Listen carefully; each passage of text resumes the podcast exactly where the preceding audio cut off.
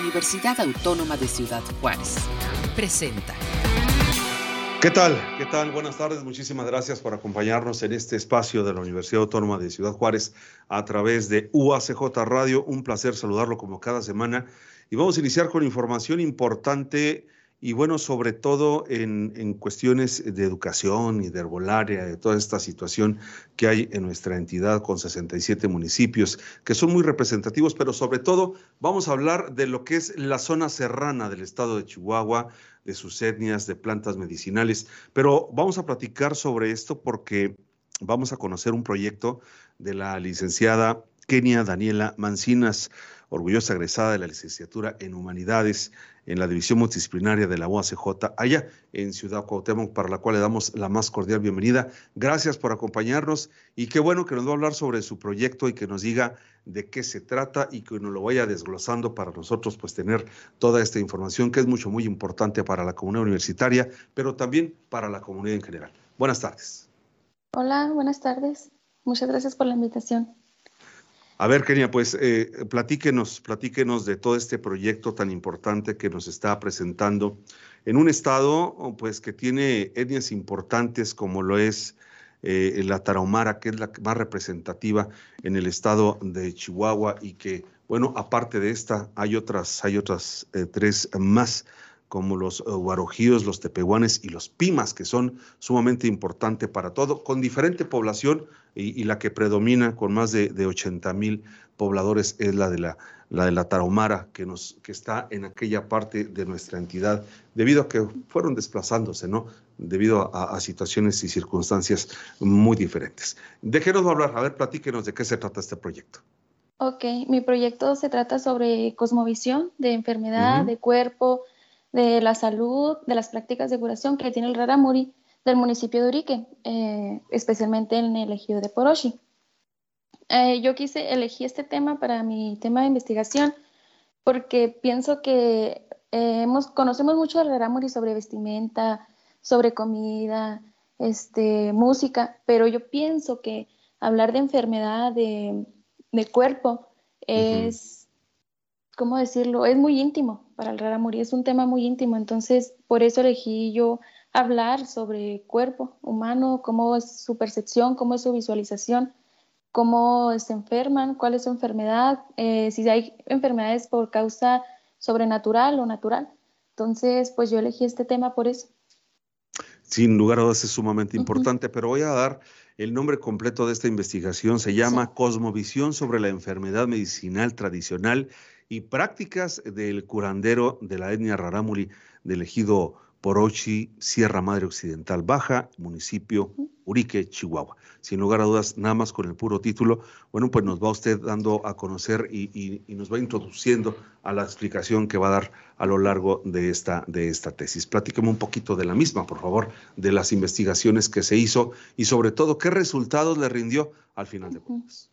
Ok, sí, pues eh, fue muy importante para mí porque me basé en un estudio antropológico. Eh, la técnica me gustó mucho porque es base en la observación participante. Entonces tuve que, irme para allá.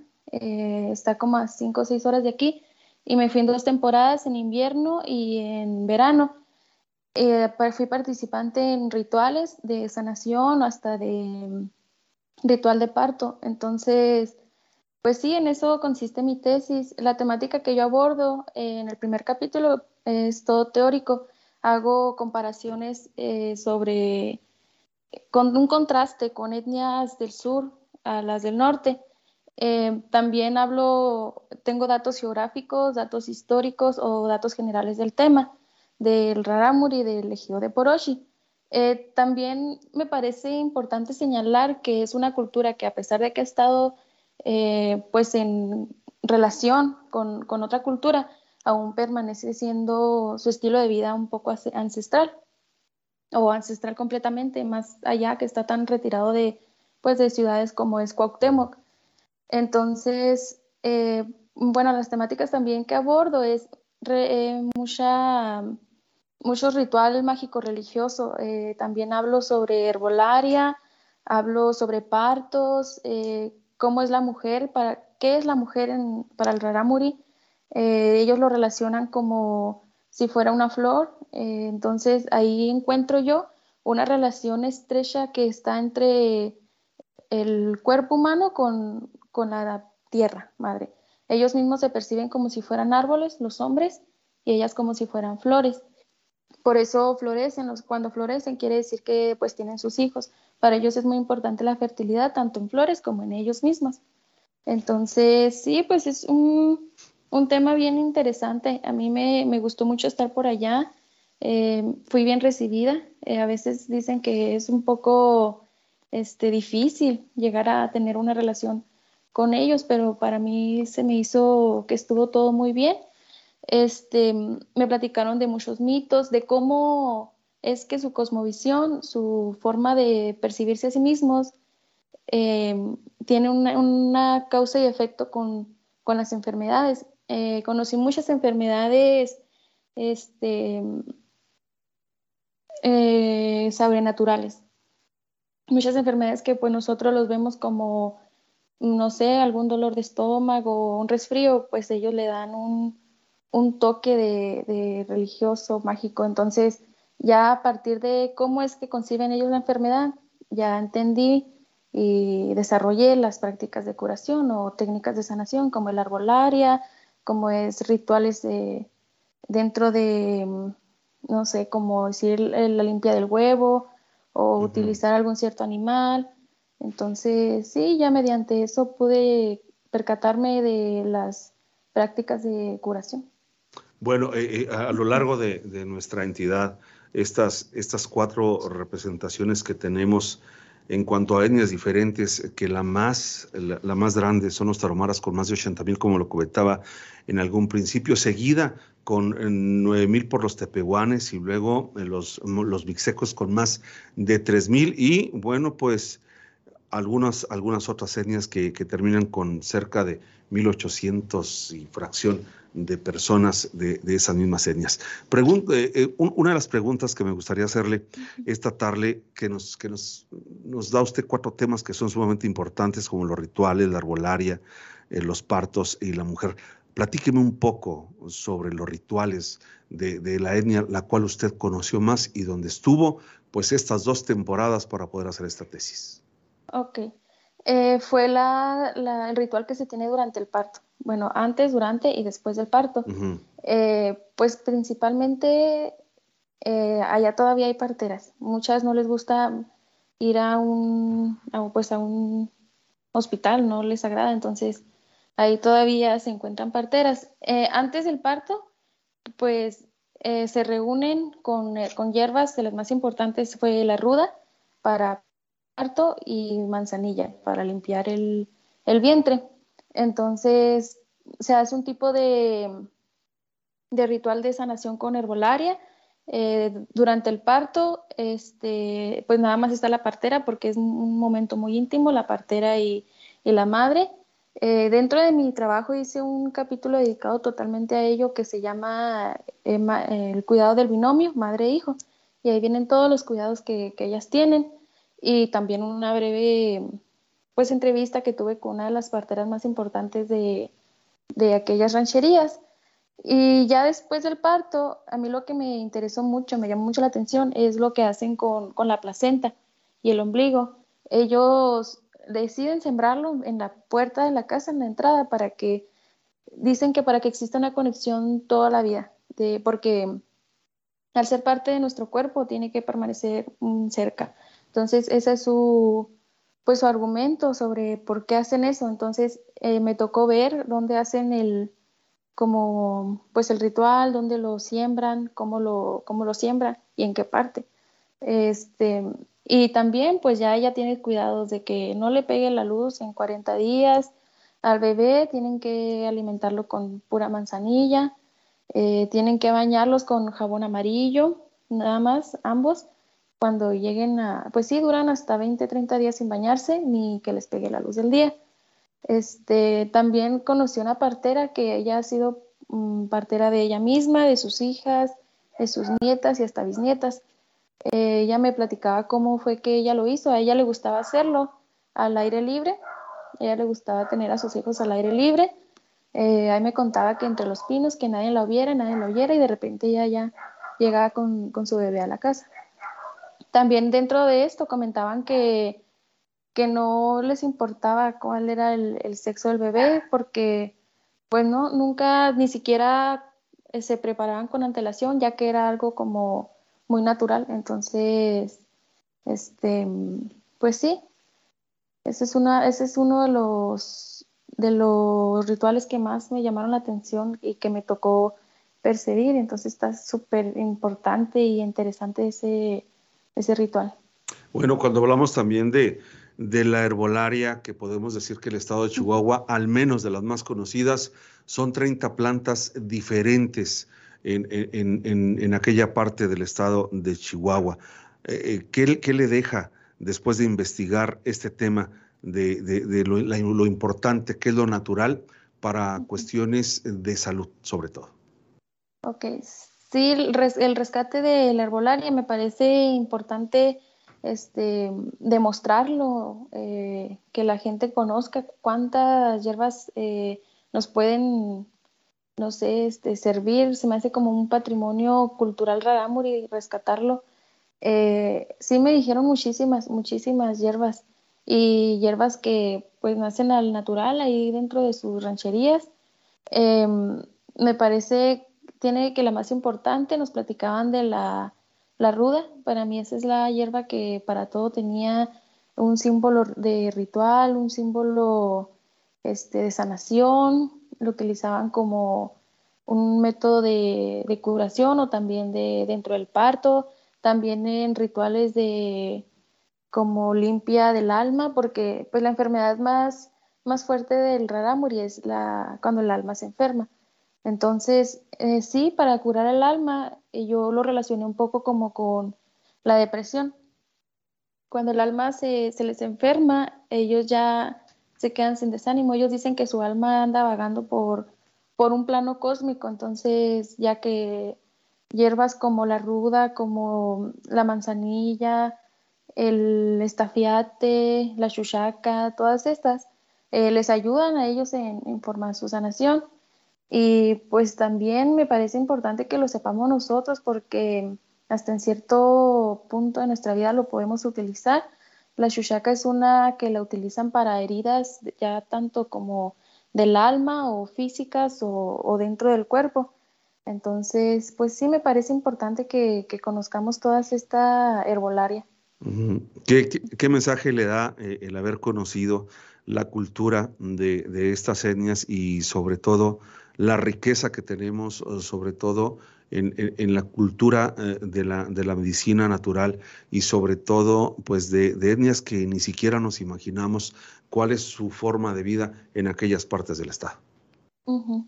Sí, pues es eh, indescriptible, yo creo, lo que yo siento por, por lo que viví allá, porque como bien lo menciona, es una etnia que tenemos tan cerca, pero también en parte tan desconocida, más sobre hablar sobre cosmovisión, sobre mitos, sobre este, deidades y todo esto, eh, sí me deja un, pues, me, pues en primero, pues yo tuve que irme como sin ningún prejuicio para allá, tuve que, que mm, darme cuenta que, que, esa es su realidad. Entonces, pues es el mensaje que me deja de que su muy diferentes nuestras realidades, pero ambas son aceptables, ambas son este, importantes y pues sí, como no ir con prejuicio a ciertos lugares. Si vas a hacer algún tipo de trabajo antropológico o etnográfico, que fue el que hice yo, es sin ir sin ningún tipo de, de prejuicio a, pues a ciertos lugares, hacer tu trabajo de campo, a, a, hacer observación participante. Entonces es el mensaje que me deja. Además de que es eh, riquísimo en, en, leyendas, en mitos urbanos, bueno, perdón, de, de, la, de las rancherías, me deja como, no sé, como dentro de mi alma y de mi espíritu, mucha tranquilidad de yo poder conocer todo aquello y hasta en cierto punto ser participante en ceremonias espirituales y pues yo encantada de volver.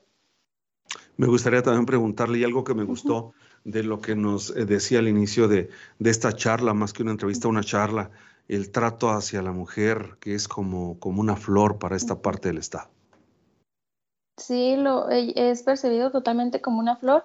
De hecho, dentro de, de, las etapas de la mujer sí lo relacionamos un poco con eso. Ellas me platicaban de que cuando, por decir un ejemplo, cuando ya llegan a la menopausia, es que ellos no, no conocen la palabra como tal, menopausia, pero sí lo puede relacionar cuando decían que, que la flor ya comienza a marchitarse. Para la mujer rara muri, entrar a la etapa de la menopausia es como ya entrar a su etapa final, así lo ven. Entonces, sí me es una relación que tienen con la flor que a mí me gustó mucho también cuando ya comienzan eh, las mujeres a pasar de niñas a pues adultas, adolescentes, que llega la, la menstruación, ya lo ven como un tipo de, de, que la flor está este, pues floreciendo, entonces por eso también le dan mucha importancia a la fertilidad, de que tienen que tener este, hijos, al igual que, que las plantitas o las flores tienen sus, sus hijitos también, entonces sí, a mí también me, me llama mucho la atención esa forma de percibirse a sí mismas.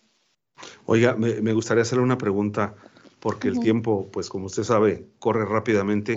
eh, platíqueme alguna de esas anécdotas, alguna de esas historias con las que convivió, con las personas que estuvo ahí platicando, con las personas que, que con las que pues logró hacer esta, esta investigación tan importante en todos estos puntos. Denos un, un panorama también de, de, una de las historias que, que vale la pena que la conozca toda la comunidad. Ok. Sí, pues a mí la historia que más me llamó la atención, porque dentro de mi tesis, al final de los capítulos, hablo sobre historias de vida. Entonces sí abordo esos, eso, como esas temáticas. Eh, yo abordé eh, curanderas, parteras, hechiceros, hechiceras eh, y abordé también enfermos. Entonces me, gustó mucho, bueno, quisiera compartir la historia de, de, Soledad Molina, que era una enferma que yo conocí en una de las rancherías más lejanas de dentro del ejido de Porochi Mm, ella tiene ya 10 años enferma, dice que ella tiene un amarre mal puesto, así lo llaman. Ella enfermó de eso por envidia. La envidia es como el peor sentimiento del ser humano y del rarámuri.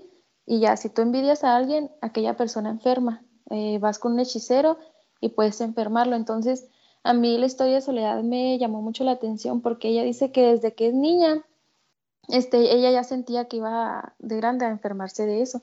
Ella tiene como los huesos, como si tuviera este, una enfermedad en los huesos, no se puede mover mucho, tiene ya 10 años que está casi inmóvil y es, eh, dice que ella es causado por, por el amarre mal puesto. Me ha platicado que ha ido a conocer muchos curanderos y nadie la ha podido curar. Dice ella que para poder curarse tiene que ir con un hechicero y el hechicero tiene que ser el mismo que la enfermó. Y dice, bueno, entonces yo he estado buscando algún curandero muy bueno para que me diga quién fue el hechicero y yo poder acudir con él. Entonces ella vive ahí en las rancherías con su hija, sus tres nietos, hace pan, no sé ni cómo hace pan, pero ahí anda así con caminando muy lento con sus huesos lastimados. Eh, me gustó mucho conocer a Soledad, me, me llama mucho la atención su historia que dice que desde que es niña su papá le comentó que ella iba a enfermar de, de amarre mal puesto Dice que desde que era pequeña el hechicero fue a visitarlos y ya con, con solo verla ya, ya enfermó. Entonces, eh, hasta ahorita, hasta en la actualidad, todavía sigue enferma, pero ya tiene ya 10 años, 10 años que, que está enferma. ¿Qué pasa con la medicina convencional? ¿No creen en ella? ¿Para ellos no existe o, realmente no quieren utilizarla? ¿No quieren bajar a las ciudades a ver de qué manera pueden ser atendidos? No, no, no creen, no se sienten cómodos. Eh, me comentaban también eh, las parteras que no les gusta porque en primera pues tiran la, la placenta, entonces no les gusta ir a, a pues hospitales a la, eh, con la medicina convencional, eh, medicina científica que le comentábamos. Dicen, sí me comentaban los, yo platiqué eso más bien con los curanderos, les decía cómo es que eso este, se relaciona con, con, ustedes. Entonces me comentaban que, que sí, que ya dicen, si está muy, muy grave, pues que vaya. Pero en realidad la enfermedad que tiene es, es algo que yo lo puedo curar. Entonces no, no creen mucho en ello, no, no se sienten confiados, no les gusta casi, por decir, van este, brigadas a, allá a prestar sus servicios y son muy pocas las personas que, se acercan a ellos porque no, les gusta, no creen. Después de, haber tenido toda esta experiencia a lo largo de, esta, de estos meses, semanas, no sé cuánto tiempo estaría ahí en ese lugar, eh, platíquenos y díganos, de, alguna forma ya, ya me lo dijo así someramente, pero quiero que me lo diga usted realmente. ¿Vale la pena conocer todas estas etnias? ¿Vale la pena conocer la historia de nuestro estado grande, el estado de Chihuahua? Sí, sí, en realidad sí, sí vale la pena. Yo fui, como le comentaba, en dos etapas, en, en, invierno y en, y en verano. Y sí vale mucho la pena. Yo cuando llegué aquí les comentaba a mis compañeras y compañeros, a, a mis este, maestros, les interesaba muchísimo porque en realidad sí es muy interesante lo que uno puede conocer por allá, lo que uno puede este, no sé, convivir, eh, las historias que te, que te platican están súper interesantes, son, es algo muy enriquecedor culturalmente, este, también como estudiantes, es, es muy, muy importante para, para, nosotros como estudiantes, para mí como estudiante de humanidades, el trabajo antropológico a mí me fascina. Entonces sí, es, es muy importante que, que nos acerquemos, que, que vayamos sin ningún prejuicio, que conozcamos un poco más eh, sobre ello y sobre muchos temas, porque es, el tema es muy amplio. El mío, pues, como le digo, es un poco más íntimo, porque hablar de cuerpo es, es muy íntimo para el Rarámuri, entonces sí, es muy enriquecedor y muy importante para mí. ¿Pensó alguna vez que, que su tesis sería basada sobre los conocimientos de los cuales nos está usted hablando en estos momentos? No, no, cuando recién lo empecé, no, no sabía todavía qué giro darle, no, no sabía cómo, pues en primera no sabía que iba a llegar hasta este punto. Eh, yo quería pues realizar mi tesis. Yo siempre había querido tener un trabajo antropológico porque me gusta mucho, entonces eh, pues en eso lo estaba ir basando poco a poco, pero ya el resultado final a mí me fascinó y me gusta mucho compartirlo, compartirlo aquí, compartirlo con, mis amistades, compartirlo con, profesores y con todas las personas que, les interese sobre el tema. Bueno, genia, Daniela Mencinas, yo le agradezco mucho que, nos haya dado su tiempo y sobre todo por enseñarnos a quienes a través de este medio, pues el día de hoy conocemos de, de este proyecto tan importante, de esta tesis, pero también muchísimas gracias por tomar en cuenta las etnias de nuestro estado de Chihuahua que son 67 municipios y que la zona serrana en nuestro, eh, eh, eh, en nuestro estado no es muy conocida, únicamente pues van y la visitan de manera turística, pero ya cuando te adentras a lo que se vive, a lo que se hace, cuáles son los antecedentes, cuál es la historia y el arraigo de todos ellos, créeme, que, créame que es, que es inmensamente para nosotros pues favorable, favorable que conozca la gente de México lo que sucede en este, en este gran estado. Le agradezco mucho por haber hecho esta tesis, porque, pues qué padre, conocer y de voz de jóvenes como usted, pues lo que hay en el estado de Chihuahua. Gracias. Muchas gracias por invitarme. Gracias, ahí la tenemos y a usted también le agradecemos que nos haya acompañado el día de hoy en esta charla tan importante y agradecer a el 105.7 del FM allá en Cuauhtémoc, a la Universidad Autónoma de Chihuahua por abrir este espacio a la División Multidisciplinaria de Cuauhtémoc, a nombre de UACJ Radio, a nombre de la comunicación universitaria. Gracias, el mejor de los días y a nombre de todo este gran equipo. Aquí nos volveremos a ver. Hasta entonces. Este fue un programa de la Dirección General de Comunicación Universitaria de la Universidad Autónoma de Ciudad Juárez.